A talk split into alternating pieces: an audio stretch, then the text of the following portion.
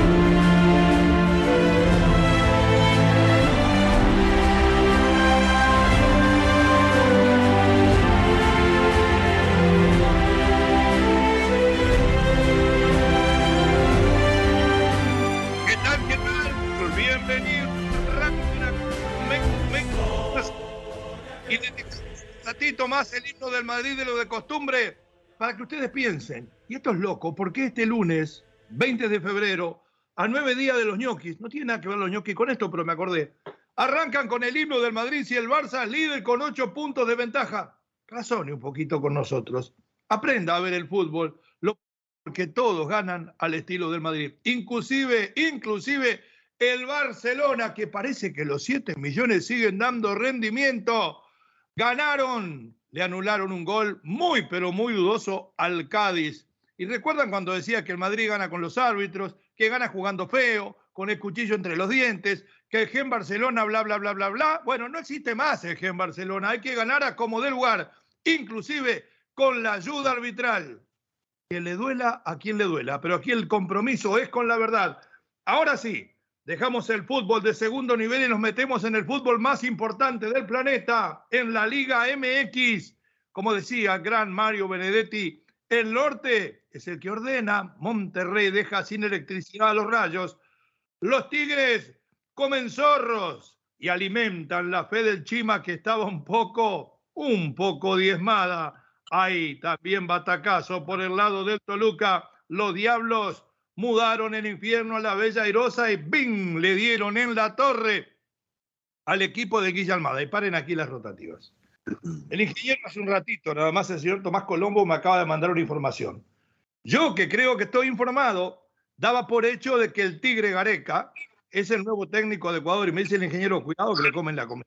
El Guille Almada podría ser el técnico de la selección ecuatoriana iremos a la mitad del mundo para averiguar qué es lo que está pasando.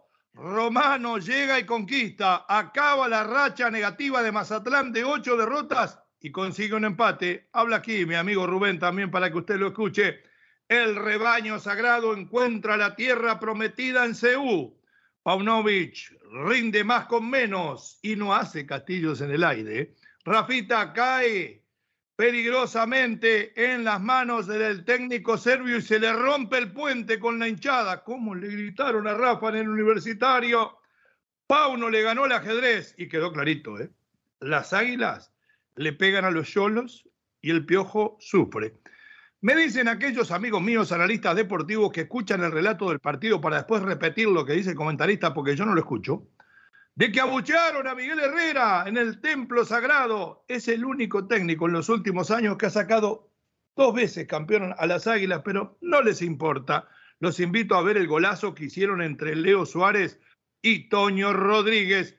La máquina sin timonel llega a buen puerto. Cruz Azul gana, gusta y casi golea. Joaquín Moreno, qué cantidad de oportunistas que hay en el fútbol, ¿eh? dijo que si lo quieren dejar definitivo, él está a la orden. ¿eh? Él es, todo la vida da por el Cruz Azul. El Madrid de Valverde, para aquellos que como Mar hablaban de que estaban caída al uruguayo, porque sí, fue la manija del partido, además anotó un gol a Loguer Müller, pasa de largo por Pamplona y a corta distancia. Cuidado, los culés más líderes que nunca jugando a lo Madrid.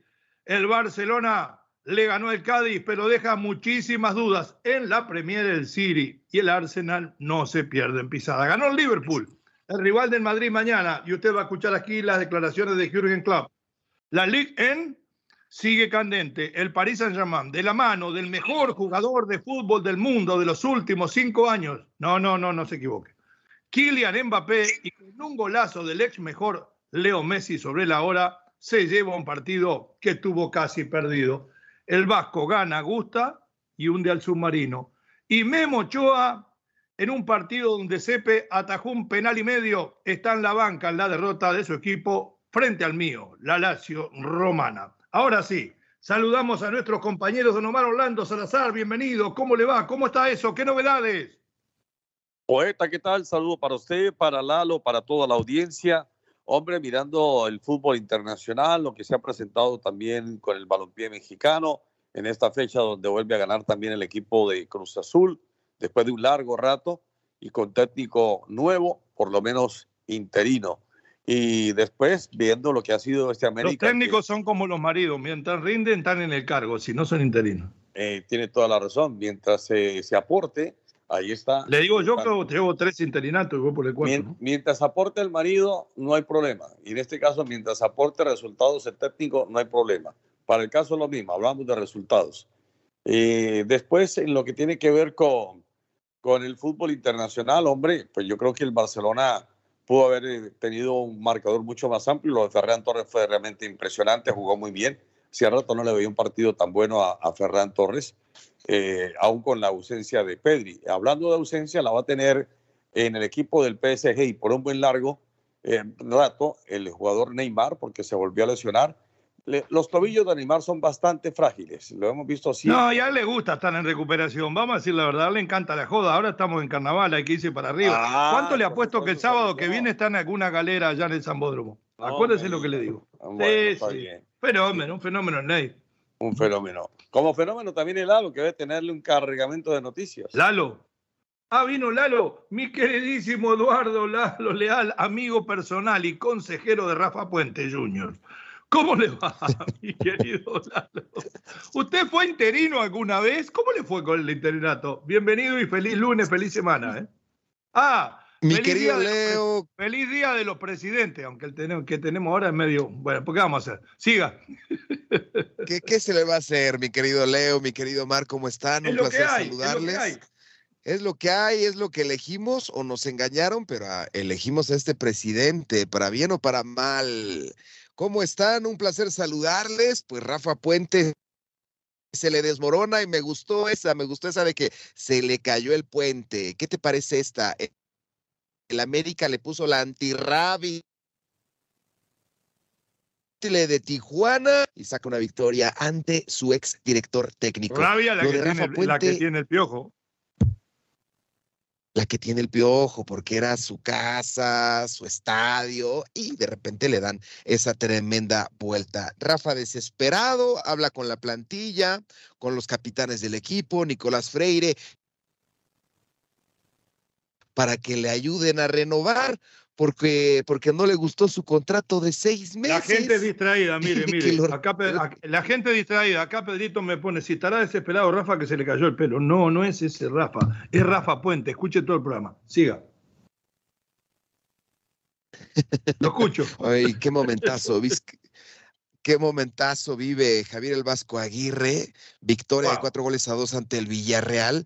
El Mallorca a dos puntos de puestos europeos.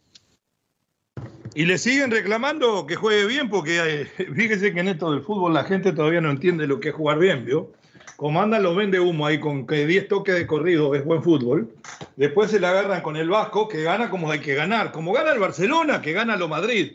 Bueno, hay mucho para mucha tela para cortar, polémica tremenda, ¿eh?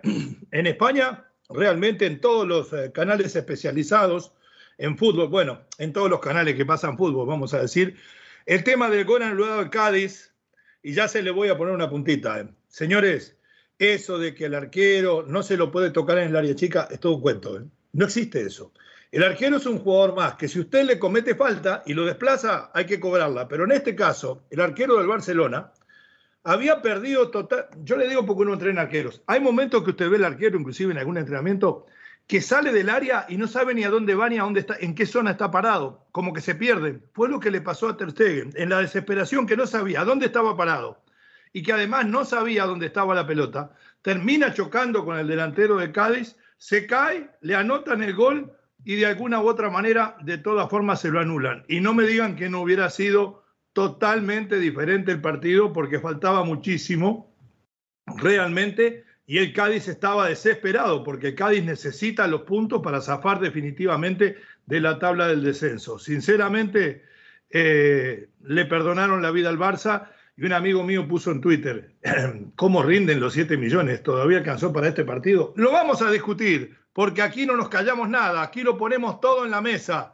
Somos los meros meros de la raza, estamos en Unánimo Deportes Radio, nos vamos a la pausa y usted por más información vaya a unánimodeporte.com. Ya regresamos. Gracias, José.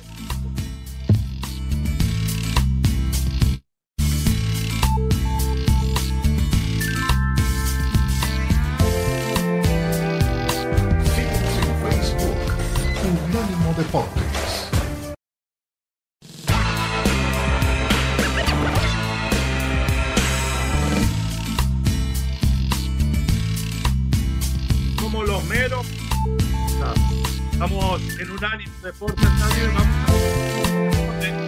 por el fútbol mexicano, señores. Vamos a meternos. Le voy a resultados primero. ¿Qué pasa? Tengo un eco, eco, eco, eco. Vamos con los resultados de la Liga Mexicana.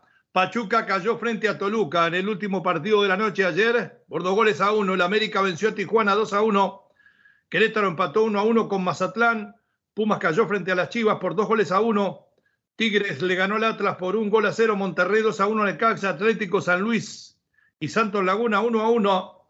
Eh, el Puebla cayó frente a la máquina cementera y aquí vamos a ver si realmente nombran a Hugo o no. Tres goles a uno ganó la máquina. Juárez y León empataron 0 a 0. Y veo que yo siempre hago las bromas de que si se lo llevó un plato volador, le dijo a su esposa y volvió recién hoy, acá están los resultados. Bueno, en cualquier momento se lo lleva un plato. ¿eh? Aquí en este país han derribado un globo y tres objetos voladores no identificados en la última semana. Hablando de objetos voladores, eh, este es identificado. El Monterrey, la verdad, está imparable. ¿eh? Un equipo que tiene solamente un partido perdido y se da cuenta que bueno que es mi Pauno. El único partido que Monterrey perdió lo hizo en el arranque del campeonato frente a las Chivas. Increíblemente sigue haciendo goles Rogelio Funes Mori, demostrando que amenaza al goleador de la liga, nada más ni nada menos que al mexicanísimo Henry Martin. Este sí es mexicano, no como el Bebote. Pero de todas maneras, ahí tenemos al Monterrey metido en eh, la punta de la tabla de posiciones del campeonato mexicano.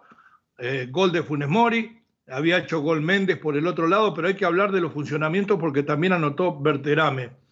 Eh, el Mudo Aguirre es un muy buen jugador, pero eh, no se le ha visto. El uruguayo Aguirre, este sí es bueno, en el ataque del equipo de Monterrey, además de ser sustituido, participó directamente en la jugada de alguno de los goles, en asistencias, en pase, en desviación, pero hay que decir que lo que hace Ortiz en la mitad de la cancha es impresionante.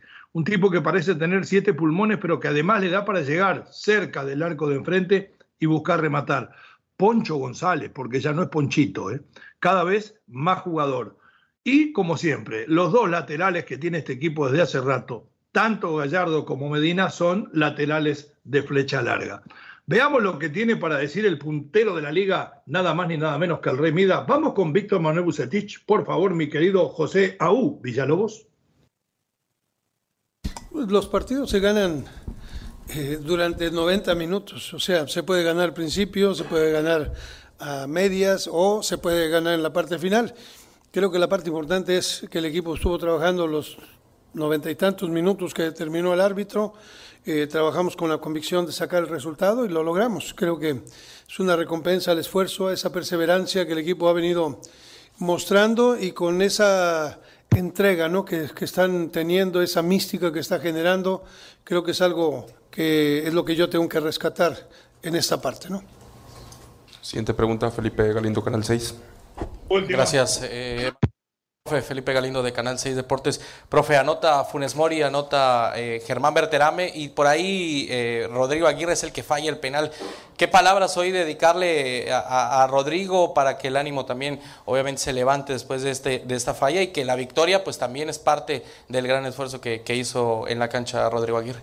Sí, eh, yo creo que los hombres que anotaron el día de hoy, creo que son hombres que siempre están en esa posición. Hoy afortunadamente Rodrigo y Berterame, que también son dos atacantes, digo, perdón, Rogelio y Berterame, que son dos atacantes, eh, pudieron capitalizar, tuvieron algunas otras opciones. Eh, el partido estuvo ríspido, un juego un poco sucio, diríamos, muy cortado, pero este, a final de, cuentas creo que superar todos estos obstáculos creo que es algo muy válido. Y por otro lado, este, el caso de Rodrigo, pues es parte de lo que es el oficio, parte del fútbol se puede meter un penal, se puede fallar y eso lo sabemos. Entonces seguiremos en esa eh, labor que tenemos que hacer para trabajar. Siguientes preguntas para ahí la palabra de Jaime Mar, para Víctor Manuel Bucetich. Eh, descansado, ¿no? Relajado, no solo por la punta. A mí me parece que Bucetich, yo lo recuerdo en Chivas, y estaba siempre con el gesto adusto, presionado. Está como en su casa, ¿no? Es por eso que tiene al equipo primero a un partido de la mitad del campeonato ¿Es este Monterrey realmente el candidato? Los escucho. Sí, Monterrey es candidato, claro. Es uno de los candidatos. Es un equipo que lleva siete victorias al hilo, que es muy importante para el fortalecimiento de cara a la competencia cuando está en su, en su máximo punto. Eh, es cierto que en el partido este fin de semana a lo mejor el equipo eh, estuvo desatinado en los momentos definitivos, claros, hablo del momento del punch para castigar al arco, se falló bastante, pero se tendrá que trabajar en ello. Sin embargo, como dice el profe, si la victoria llega en el último minuto, pues bienvenida será. No importa sea cómo sea, pero lo cierto es que el equipo termina dando el resultado que se esperaba ante un equipo que yo creo que por algunos momentos, si el partido fue semilento, lo hizo más semilento porque así le convenía al rival. Así que me parece que Monterrey en ese sentido sí demuestra claramente que es uno de los favoritos del torneo. Escuchemos ahora a Chima Ruiz y después la opinión de para qué está este Tigre en la voz de otro Tigre, del Lalo Leal. Vamos con el Chima, por favor. Deja satisfecho porque creo que el plan de juego que habíamos diseñado para este partido se llevó a cabo. Eh, sabíamos que había momentos en que teníamos que tener la pelota, sabíamos que había momentos en que teníamos que salir rápido del doble para buscar atacar y manejar los tiempos del juego, al final es parte de eso, tenemos que un equipo muy experimentado y, la idea es que, este, que, manejemos muy bien las dos facetas del juego, que es atacar y defender. Gracias, Bien, hasta esta palabra de Chuima, manejamos el partido, estamos contentos. ¿Sabe por qué lo dice? Porque le pregunta el colega de si no está preocupado de haberle ganado sí al Atlas. Recordemos también que terminó errando un penal Sebastián Córdoba, que lo tiró donde no hay que tirarlo, a la derecha del portero, que ingresó Laines, cinco minutos, yo no sé a qué vino Laines de Europa, y que Ibáñez es el que anota el tanto ante la ausencia de Gignac. ¿Cómo vio a los Tigres? ¿Para qué está, Lalito?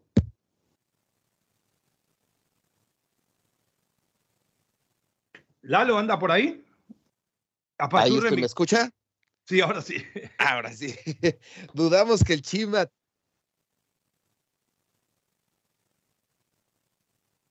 No le anda bien el micrófono, Lalo. ¿eh? ¿Puede desenchufarlo y enchufarlo de nuevo? Por favor. A veces pasa. No, dentro, de, dentro del rendimiento general, me parece que tuvo cierta superioridad Tigres. Por lo menos llegó más, aunque Atra le generó de contragolpe, hay que decirlo. Pero hay jugadores como Gorriarán que dan garantía de rendimiento. La única pena es que en el fondo termina perdiendo ya después del partido prácticamente finalizado, nada más ni nada menos que a Lichnowsky, que es un jugadorazo, pero también el tema con Lichnowsky es que si lo dejaba seguir, creo que era Quiñones, le empataban el partido y se sacrifica, se sacrifica. Entonces, él sabe que venía la segunda amarilla y la roja, pero con eso, esas son las rojas que valen. Y lo de Córdoba se vio muy bien. Yo lo estuve mirando el partido detenidamente, en punto de vista futbolístico, en la conducción, en el juego. Le dan el penal para que corone con la cereza del postre y lo termina errando. Preocupante realmente lo de Laines. Nos vamos a ir a la pausa si no anda Lalo por ahí y volvemos. estamos ya? A ver, Larito, ¿para qué está este Tigres? ¿Cómo ve a Córdoba? ¿Cómo ve a Laine? Me imagino que sentadito y callado, ¿no?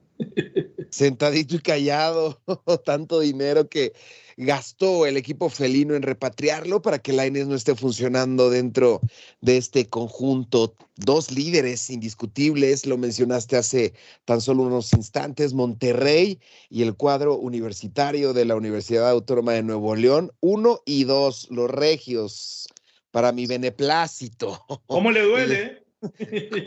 duele, como dice Don Omar. Y sigue el América y el Pachuca que no, no ha registrado buenos, buenos triunfos en las últimas jornadas. Pero, ¿para qué están? Y para ellos, tenerse como uno y dos es lo máximo que mandan en la liga, que son los mejores. Veo más fuerte a los Rayados de Monterrey, un equipo ya con idea, con oficio, que pinta para ser el líder de aquí a lo que resta del campeonato. Y Tigres, un conjunto que Coca lo dejó perfectamente embalado y perfectamente hecho. Ya lo que está haciendo el, el Chimas, como lo que hizo el Chepo de la Torre cuando la Volpe le dejó al conjunto ya armado en Toluca. Simplemente está cosechando lo que hizo Diego Coca. Y también estos, estos Tigres, pues seguramente llegará lejos, se va a ir afianzando su entrenador y seguramente nos va a dar mucho de qué hablar. Muy bien, perfecto. Nos vamos a ir a la pausa porque se le vino la noche, se le apareció el diablo en la bella erosa al Pachuca, que venía tan bien. Vamos a seguir indagando por ahí, les pido de tarea porque me decía el arquitecto que tal vez no llegue Gareca a Ecuador y que sea el Guille Almada. Pausa, ya regresamos, estamos en Unánimo Deportes en todas sus plataformas en el continente europeo para España y Gibraltar a través de nuestra amiga Catrino TV. Ya regresamos.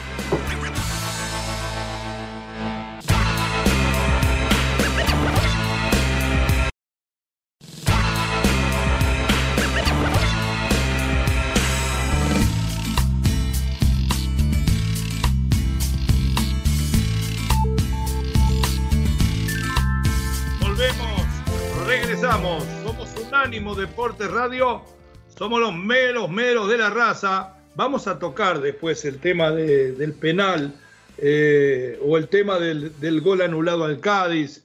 Eh, por ahí dicen los jugadores del Cádiz, también algunos que los he escuchado hace un rato, que el primer gol del Barça parece que arrancó en posición adelantada. Ya me parece que exageran demasiado, pero de lo que no cabe ninguna duda es que le afanaron un gol al Cádiz y que realmente el partido hubiese cambiado porque Cádiz quería y buscaba por todos lados. Pero ahora nos vamos a meter en un equipo que quiere volver a repetir, ser el líder del campeonato como ya lo fue en las últimas oportunidades, que es el Pachuca. No solamente fue líder en una de ellas donde llegó a la final y la perdió, sino que fue campeón en la segunda vez que llega. Yo estoy convencido de que todo esto, y después voy a hablar con él personalmente porque es mi amigo, eh, de que todo esto de que la selección mexicana sí, la selección mexicana no, que la de Ecuador, que si en Uruguay hay elecciones, que si se lo dan a Alonso, que si me lo dan a mí, no lo tiene distraído porque es un gran profesional y lo conozco a, al Guille Almada, pero sí lo tiene estresado, es un ser humano como cualquiera. Usted no puede estar cargando con un equipo, como le digo yo, en la mayoría de esos jugadores de medio pelo, que ha conseguido cosas imposibles dentro de la liga pura y exclusivamente porque los jugadores han seguido al pie de la letra las instrucciones, pero también por el gran trabajo de su entrenador y además estar con el oído a todas estas cosas. Yo no sé si, si conviene que los entrenadores tengan esa cláusula famosa de que si me llaman de una selección me voy. Sinceramente, yo sé que va en contra de un amigo, pero yo se lo digo. Eh, como director deportivo, como vicepresidente deportivo, que es uno de mis trabajos, no firmaría nunca un técnico que me pide una cláusula. Y no lo digo por él, ¿eh? también está el caso de Herrera, que en algún momento cuando ha firmado ha firmado con cláusula, y tantos otros. Si usted viene a trabajar conmigo y firma por dos años, trabaja conmigo y se concentra en esto. Y la selección que se arregle como pueda. Ahora, si después piden permiso y lo autorizan, es otra cosa. Cayó Pachuca, eh, vamos a escuchar a Guille después, eh, le gana el Toluca, y en contrario de lo que dice mi amigo en sus declaraciones, yo creo que le ganó bien el Toluca, que en gran parte del partido fue superior y que se notó por el lado de los Tuzos la falta de las figuras determinantes. Eh, lo de La Rosa es muy bueno en algún partido y chato en otros. Yo creo que la Chofis en realmente termina siendo el jugador determinante en este equipo, anotando el gol de descuento y eso que jugó media hora y monedas entrando por De la Rosa. Escuchemos primero al ganador, a Nacho Ambriz, rapidito, un par de respuestas, la opinión de Omar, después el Guille y la opinión de Lalo. Adelante, mi queridísimo José Villalobos. Mira, primero que nada, creo que enfrente estaba el campeón, como bien lo dices, no era, y también lo dices bien, no era ninguna revancha, era un partido de liga de tres puntos, sabíamos que Pachuca mete mucha intensidad, a lo mejor también por eso las rotaciones mías de poner gente también en, ese mismo... ¿Qué rotación y qué rotación? Al que yo le llamo para emparejarnos con ellos en ese ida y vuelta. El partido por muchos lapsos se volvió así, de ida y vuelta, ¿no? Sabíamos que era nosotros acertamos, ellos de repente no acertaron, después eh, la verdad que ellos en segundo tiempo nos meten en nuestro, en nuestro arco y bueno, al final sacamos un resultado muy favorable, te reitero, como en una cancha de las más difíciles, donde no había perdido Pachuca y hoy creo que hemos hecho también un gran esfuerzo. Perfecto. Y al final Excelente, Nacho. no hace más que confirmar para mí, no solamente que es un buen estratega, sino que es una gran persona. Reconoce que estaba frente al campeón que hacía, no sé, como dos años que no perdía ahí, pero que además por momentos se vio desbordado. De todas formas, en, lo global me parece que es merecida la victoria, pero la humildad de Nacho no lo deja responder. Lo escucho, Omar, sobre este partido que vimos todos, qué es lo que piensa de estos dos equipos cuando estamos entrando ya dentro de un partido en la segunda parte del campeonato. Sí, gana sobre la hora el equipo del Toluca, lo hace bien, es un equipo bien armado, bien estructurado, con un buen técnico como Nacho Ambriz yo creo que ha sido uno de los buenos duelos que se ha tenido en esta jornada. Un Pachuca que siempre tiene esa vocación ofensiva y que no le dio, no le alcanzó para por lo menos la igualdad. Me parece que el Toluca hace las cosas bien, sobre todo de mitad de cancha hacia arriba. Eh, hay algunas falencias todavía que se presentan en zona defensiva, pero uno tiene que analizar también que al frente hay un rival de gran propiedad, de mucha utilidad, y que desafortunadamente las opciones que se tuvieron pues no se fueron confirmadas en el arco. Pero gana bien el equipo, el equipo del Toluca y seguramente que también al Toluca lo podemos poner dentro de esa candidatura. ¿Por qué no? Porque además, además lo, lo, fue en el torneo pasado y este lo tiene que reafirmar. Yo no creo que esté entre los candidatos. Sí creo que, que aquí hizo magia, Nacho, y esto se lo pregunto a mi queridísimo Lalo pone a San Beso y a los cinco minutos de haber entrado ya en tiempo de reposición le da la victoria con un cuernazo tremendo, ¿no? Lalito.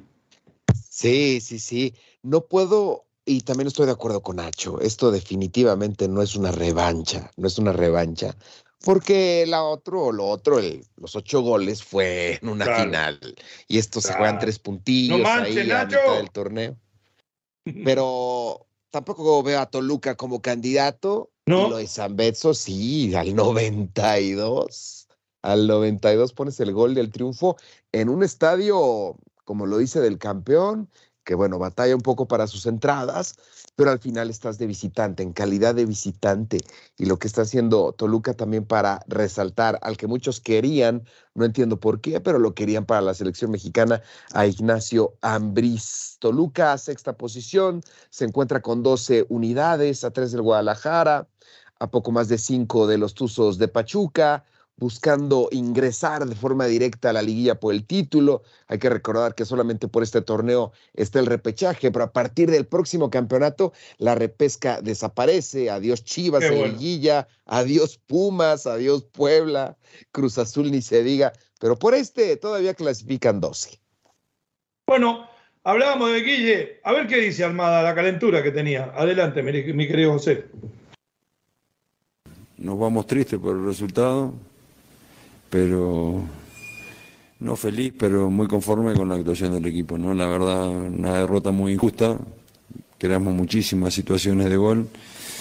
El, pecado está en, nuestra falta de efectividad y en los errores que cometimos en defensa, como la, la jugada que cierra el partido. Así que tendremos que seguir trabajando, pero seguramente si, si seguimos por esta línea, van a ser mucho más las alegrías que la, tristeza. Eh, así que vuelvo a insistir, hay que seguir corrigiendo algunas cosas o algunas situaciones puntuales del partido, sobre todo la efectividad, que es muy importante, y bueno, esos errores puntuales que cometimos que, que Toluca los aprovechó muy bien. Ya es la segunda vez que nos pasa lo mismo, Toluca descansa y nosotros prácticamente con menos de 48 horas tenemos que jugar con un rival complicado. Eso, eso pasa solo en el fútbol mexicano. Este, ah, si jugamos la fecha teníamos que jugarla todo. Esa presión típicamente uruguaya que le hago de pa es por las palabras. Tiene razón. ¿Quién armó esto para que descansara un equipo que venía prácticamente imparable menos de 48 horas para jugar frente al Toluca? ¿No se pudo aplazar este partido? ¿No hay fecha, por ejemplo, para decir jueguen el lunes? No sé, te escucho, Lalito. Sí, no tiene poder Pachuca, porque de repente un equipo como Atlas, como Cruz Azul. No, ahí, ahí, ahí tocó usted. Se lo hicieron esto porque se apartó del poder. Se apartó, ya no tiene poder. No, juegas el sábado a las 10 de la mañana, pero ¿quién me va a ver? Ni modo, juegas el sábado a las 10 de la mañana. Ya no tiene poder, ya no tiene nada de, de, autoridad en la liga, porque equipos como Atlas, como Cruz Azul, les mueven los partidos como quieran, ¿eh? como quieran, sin, sin problema alguno.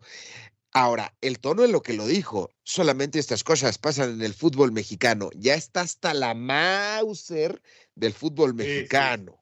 Se va a Ecuador, se va a Bosnia, se va donde, donde lo lleve, me parece, en cualquier momento. Arabia. uh, ah, espere, espere, espere. Voy a llamar a mi amigo el zurdo y Garza para ver si me lleva a mi amigo el Guilla Arabia. Tiene razón. Mientras hago la negociación, nos vamos a la pausa y al regresar, Romano paró la debacle de Mazatlán. Aleluya.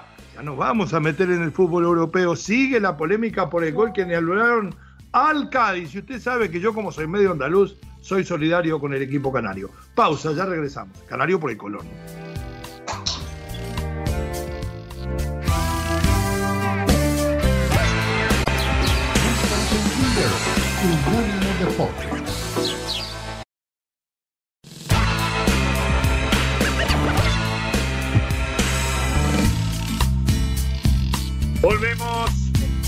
Regresamos, somos Unánimo, Deportes Radio, somos los meros meros de la raza. 305-600-0966, el número de contacto con ustedes, además de todas las polémicas y los análisis que tenemos dentro del fútbol mexicano, me estoy contagiando de tanto ver televisión española. Opinen ustedes si está bien o no anulado el gol del Cádiz frente al Barcelona, porque Ter Stegen, que sale a cualquier lado a cazar mariposas, choca con el delantero del Cádiz y el árbitro dice que no vale. Me pregunta aquí Humberto, hey, poeta, usted no habla de lo que pasó en la Asociación Uruguaya de Fútbol. Entonces piensan que yo estoy para esconder la ropa sucia de la Asociación Uruguaya de Fútbol. Me importa tres pepinos, que no quiere decir que me importe tres pepinos la camiseta celeste. Le cuento rápido y no me pregunte más, Humberto. En la Asociación Uruguaya de Fútbol había elecciones llamadas para el pasado jueves a las 7 de la tarde. Estaba el ingeniero Ignacio Alonso, que fue hasta ahora el eh, presidente de la AUF eh, y que venía con, como carta de presentación o como parte de su propaganda política de que si él ganaba dejaba a Diego Alonso como entrenador, cosa que parece que sí, porque hablé con Diego ayer en la tarde y me dijo que todavía no lo habían llamado, pero que él pensaba que podría pasar esto. Eh, tenía un contrincante, Pablo Ferrari, propuesto por mi equipo, por el Club Atlético Peñarol, porque según el presidente de Peñarol, eh, sinceramente el presidente Nacho Alonso ha favorecido a Nacional, dice el señor Ruglio. Yo estoy total desacuerdo con el actual presidente y ex barra brava de Peñarol. Eh, yo no creo que sea así. Pero ¿qué pasa? Pablo Ferrari es también secretario del director del Ministerio de Deportes del fútbol uruguayo y es supervisor directo de lo que pasa en el fútbol. Entonces la Conmebol, mi amigo Domínguez le mandó, faltando 12 horas para las elecciones, diciendo que no estaba habilitado para tirarse a presidente de la AU, que no lo reconocía de esa manera la Conmebol porque había un conflicto de intereses. No podía ser el jefe de la gente de la AUF desde el ministerio y además ser el presidente. Y estoy de acuerdo yo con Domínguez. Y ahí terminó todo.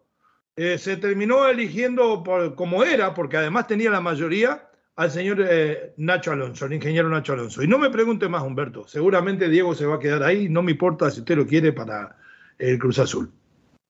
Ahora sí, hablando eh, de un amigo nuestro que siempre está por aquí, de un hombre que sabe mucho de fútbol, es el Rubén Omar Romano, porque tiene muchas condiciones. Y a mí la gente me dice, sí, pero nunca salió campeón. Sí, nunca salió campeón, pero sus equipos salvo algunos fracasos que todos tenemos un muerto en el ropero, como dijo el Coco Basile, han siempre jugado un fútbol eh, no solamente vistoso, sino práctico y efectivo. Ha estado presente en varias finales y en una de ellas con Santos, creo que fue Omar, que tiene más años que yo, me puede decir si estoy equivocado, la pierde por penales. Yo no sé si es Bozo que erra el penal a esta hora. Bueno, toma al equipo de Mazatlán, que venía de perder, creo que eran siete u ocho partidos de corrido, y usted me dice, ah, claro, sí, eh, jugar frente a Querétaro, que no le gana a nadie. Bueno, pero había que detener esa sangría. Le gana, empata Mazatlán en Querétaro con un estadio vacío. Como decía Benedetti, no hay nada más vacío que un estadio vacío. Y termina parando esa mala racha. Esperemos que le dé ahora para comenzar a levantar, por lo menos para no pagar la multa, ¿no? Un equipo que está metido en el fondo de la tabla y tiene un solo punto. Este es el primer punto en siete partidos. A ver qué decía Romano y después la opinión de los compañeros. Inercia de, muchas derrotas que vinieron teniendo el equipo de, la temporada pasada y es importante cortarla. Hoy, base a recuperar un poco y con 12 días de trabajo, 15 eh, casi, con muy poco tiempo con los partidos juntos, eh, el equipo va a mostrar una mejoría. Hoy creo que volvemos a cometer un error en la pelota larga, pero después el equipo se comportó y bueno, eh, logramos un punto importante.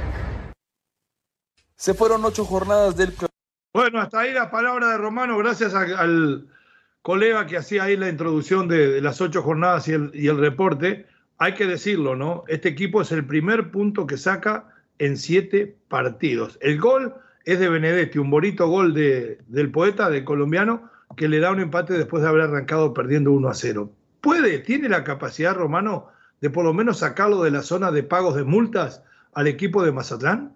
Los escucho.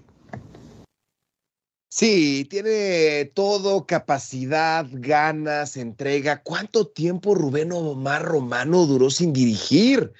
En primera división, muchísimo, muchísimo tiempo. Incluso dejó los restaurantes, vivía en Guadalajara con, con su amada esposa y ya, no, no, no pasaba de allí. Le llega esta gran oportunidad con Mazatlán, le cambia la cara. Desde el primer discurso nos percatamos de que Rubén Omar Romano estaba feliz de regresar, feliz de nuevamente ponerse en esa ruleta, porque llegó a ser un gran entrenador, un gran entrenador. Lamentablemente la vida, las circunstancias no le permitieron poder levantar ese título que ya tenía con el Cruz Azul, que ya lo tenía, insisto, la vida no se lo permitió, pero ahora una revancha, una revancha para Rubén Omar Romano. La misión no es tan complicada Gaby Caballero se quedó a tres puntos de clasificar a los mazatlecos, a la liguilla, al repechaje el torneo pasado. Ahora Rubén Omar Romano los tiene que meter sí o sí y ya no se le pide nada en Mazatlán, en los cañoneros, nada más meter al equipo por ahí en la repesca, pegarle a una posible liguilla y ya. Pero me da gusto por él, se lo merece, es una gran oportunidad y sí se ve muy diferente el equipo. Es increíble, ¿no, Omar? Eh, lo que se ve en, esta, en este campeonato mexicano. Decimos Mazatlán, último, recién conquistó el primer punto. Y qué bien que sacaron la repesca, porque está a seis puntos del Necaxa, que es el último de la repesca. Es realmente un despropósito esto, ¿no? Y, pensar que a veces, a veces algún equipo que entró en la repesca terminó peleando el campeonato. Eh, ¿Puede, mi querido Omar, eh, este Rubén Omar Romano sacar este Mazatlán de ahí del fondo, donde está Querétaro con cuatro, Cruz Azul con cuatro, porque mire que Puebla, que es el décimo quinto, también está, a, está en los mismos puntos que tiene Lecaxa. Lo escucho. Ah, se nos fue Omar. Perfecto, les contaba, mire, increíble. En la tabla de posiciones, el décimo segundo es Necaxa, tiene siete, pero tiene lo mismo que Atlas, que Tijuana y que Puebla. Ahí llegamos al décimo quinto. Después Cruz Azul, que están eh, a un pasito, a tres puntos de Mazatlán y Querétaro, están a tres puntos de Tijuana. O sea que el décimo séptimo, que es Querétaro, mire lo que estoy hablando, que no ganó un partido todavía y que tiene un partido menos, en este caso que Necaxa, si lo gana, se mete en zona de clasificación a, a la repesca por la liguilla. Digo, en algún momento podemos pensar que lo hicieron bien intencionados esto. ¿A quién le pudo caber en la cabeza que tuvieran dos equipos, 12, la posibilidad de la liguilla era positivo. Lalo, lo escucho y nos vamos. ¿Qué, qué, qué mente, ¿no? De esa persona que estuvo ideando, no, clasifican 12. Esto vino de abajo, quitarle el descenso. Esto vino de las Chivas, esto vino de Pumas, esto vino del Cruz mm, Azul. Perfecto. descenso y clasificar. Pumas, Cruz Azul, Chivas, dijo Lalo, los culpables de que esto haya pasado. Nos vamos a la pausa, regresamos en imágenes para seguir hablando del fútbol mexicano, del fútbol europeo, del fútbol del mundo. Ya regresamos.